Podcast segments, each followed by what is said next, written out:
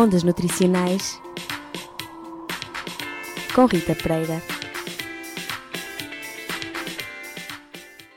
Olá a todos, sejam muito bem-vindos a mais um Ondas Nutricionais. Hoje trazemos-vos mais um tema, vamos falar sobre o índice glicémico.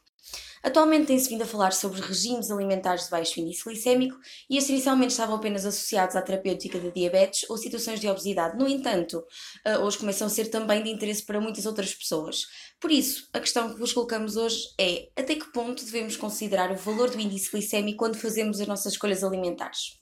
Aquilo que acontece é que quando ingerimos um alimento que tem hidratos de carbono, estes vão ser quebrados em moléculas de glicose para que esta glicose possa ser absorvida e convertida em energia nas nossas células. Para isto ser possível, precisamos de uma hormona chamada insulina. Quando falamos do índice glicêmico de um alimento, estamos a falar do impacto de 50 gramas de hidratos de carbono disponíveis desse mesmo alimento sobre a glicemia. Quando falamos de glicemia, eh, estamos a referir-nos à quantidade de glicose em circulação sanguínea e, portanto, são 50 eh, gramas de hidratos de carbono disponíveis desse mesmo alimento comparativamente ao efeito sobre a glicemia de uma mesma quantidade de hidratos de carbono de um alimento padrão, que normalmente utilizado é o pão branco. E por isso, neste sentido, vamos poder classificar os alimentos de acordo com o seu índice glicémico e dizemos que um, um determinado alimento tem um índice glicémico baixo se tiver valores abaixo de 55 e terá um índice glicémico alto se tiver valores acima dos 70.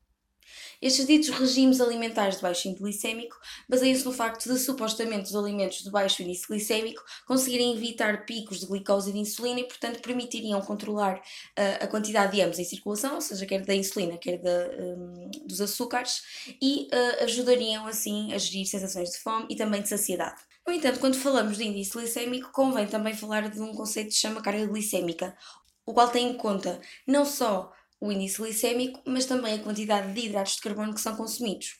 Por exemplo, a melancia tem um índice glicêmico de cerca de 80, que é considerado elevado. No entanto, vai possuir uma quantidade baixa de hidratos de carbono por 100 gramas e vai ter uma carga glicêmica também baixa de 5.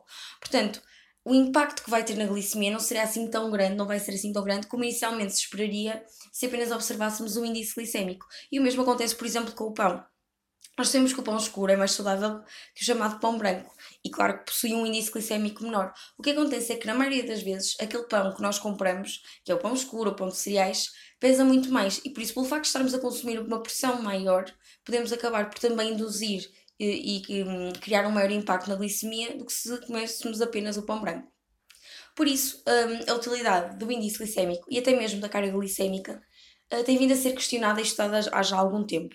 E o problema é que a maioria da evidência científica que existe ainda é bastante contraditória e as metodologias que são usadas nesses mesmos estudos também variam, o que por si só já dificulta a geração dos resultados.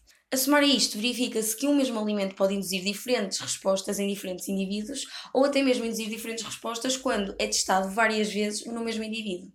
Estas variações podem explicar-se por questões biológicas, podem estar relacionadas, por exemplo, com a sensibilidade à insulina e com mecanismos que são inerentes à própria digestão e absorção dos alimentos. E provou-se até que a composição da nossa microbiota intestinal pode influenciar esta resposta. Mas não só, isto porque, para além destes fatores, também temos outros. Fatores como a própria constituição do alimento, o tipo de hidratos de carbono, a presença de antinutrientes ou até a quantidade de outros nutrientes, como por exemplo gordura e proteína.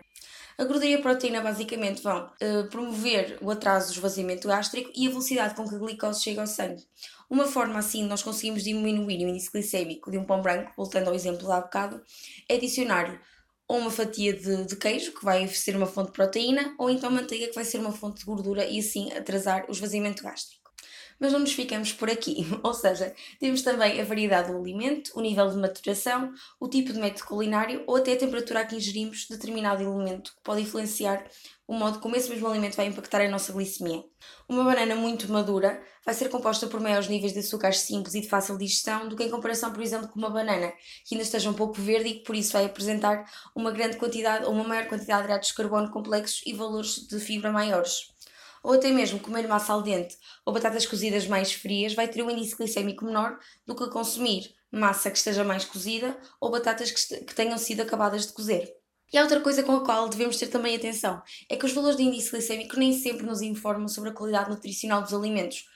Ou seja, não é por termos um alimento de baixo índice glicêmico que ele é automaticamente saudável. O índice glicêmico de um chocolate, por exemplo, pode ser de 40 e este índice glicémico de 40 é o mesmo do, do que alguns tipos de leguminosas. Então, mas depois de tudo isto uh, e de vos baralhar imenso, um, o que é que podemos concluir? Podemos concluir que ainda existe bastante controvérsia uh, quanto à aplicabilidade do índice glicémico e também da carga glicémica. Sabemos que é benéfico conseguirmos reduzir a resposta glicémica após as refeições, ou seja, a resposta glicémica pós-prandial, um, mas como vimos, existem imensos fatores que influenciam essa resposta. Apesar de algumas discrepâncias e também das suas limitações, no caso de doenças como a diabetes, o índice glicémico ainda é uma ferramenta que é muito utilizada no controle da glicemia. No caso de um indivíduo saudável, o índice glicémico pode efetivamente ser um complemento para caracterizar os alimentos, onde o seu valor pode ser usado como indicação, no entanto, não devemos basear as nossas escolhas alimentares simplesmente neste fator. Antes, devemos tentar priorizar a qualidade dos alimentos.